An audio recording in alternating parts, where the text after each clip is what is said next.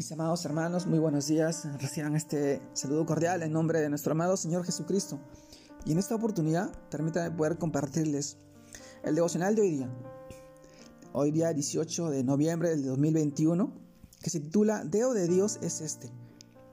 Y en este título nosotros reflexionamos hoy día, el día de hoy en el pasaje del libro de Éxodo, capítulo 8, versículo 19, que nos dice, entonces los hechiceros dijeron a Faraón, Deo de Dios es este.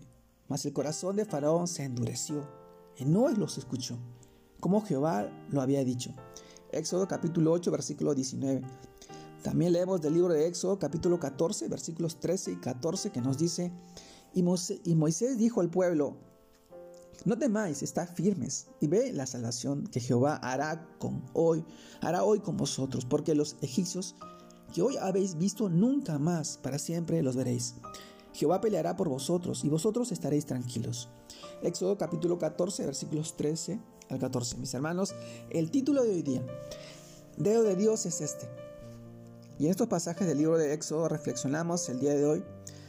Y si recordaremos en el libro del cual hemos hablado, Moisés, en compañía de su hermano Aarón, le pidieron en repetidas ocasiones al faraón que al faraón de Egipto que dejara salir a su pueblo y lo liberase de la esclavitud, pero cada vez endurecía más su corazón.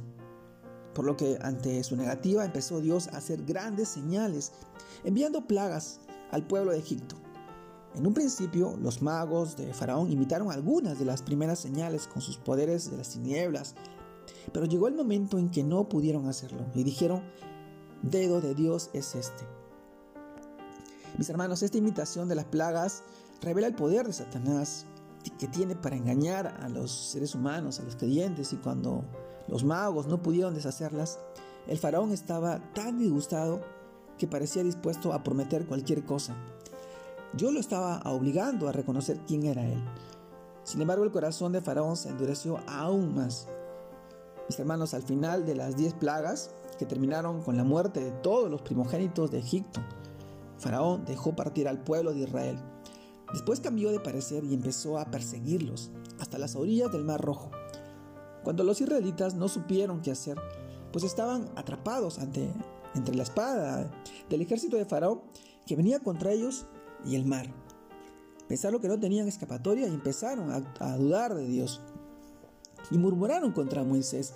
La fe de Moisés fue inquebrantable, exhortando al pueblo a no temer convencido de que Dios haría nuevamente algo sorprendente, algo increíble.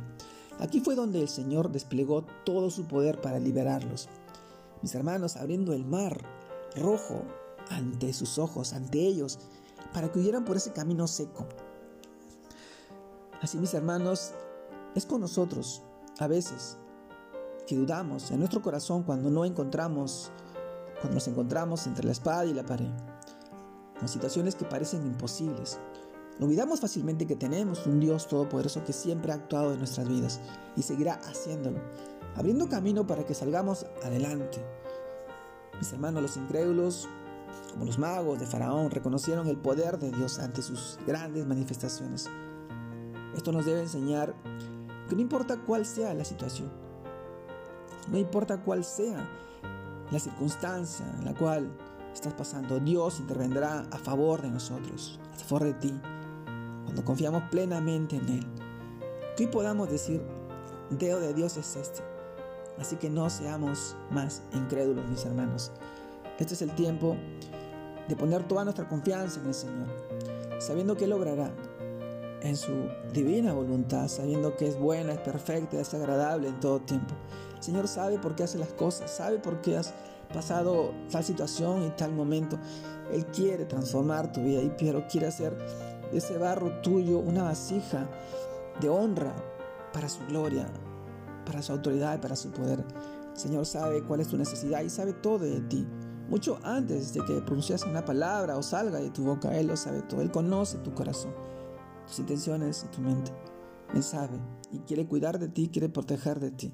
Y en este tiempo yo te animo a que puedas confiar plenamente en el Señor, que puedas seguir avanzando y creciendo en sus caminos. Un camino lleno de victoria, un camino lleno de amor, lleno de fidelidad, al lado en su presencia. y que seas de bendición para tu hogar, para tu familia, para tus hijos, para tus seres queridos. Este es el tiempo, mis hermanos. Les mando un buen abrazo, un gran abrazo. Dios los guarde y los bendiga, que tengan, que sigan teniendo un buen fin de semana. Esta semana que termina también, estamos empezando. Nuevamente, Dios los bendiga, Dios los guarde. Saludos a todos mis hermanos y amigos. Abrazos a la distancia.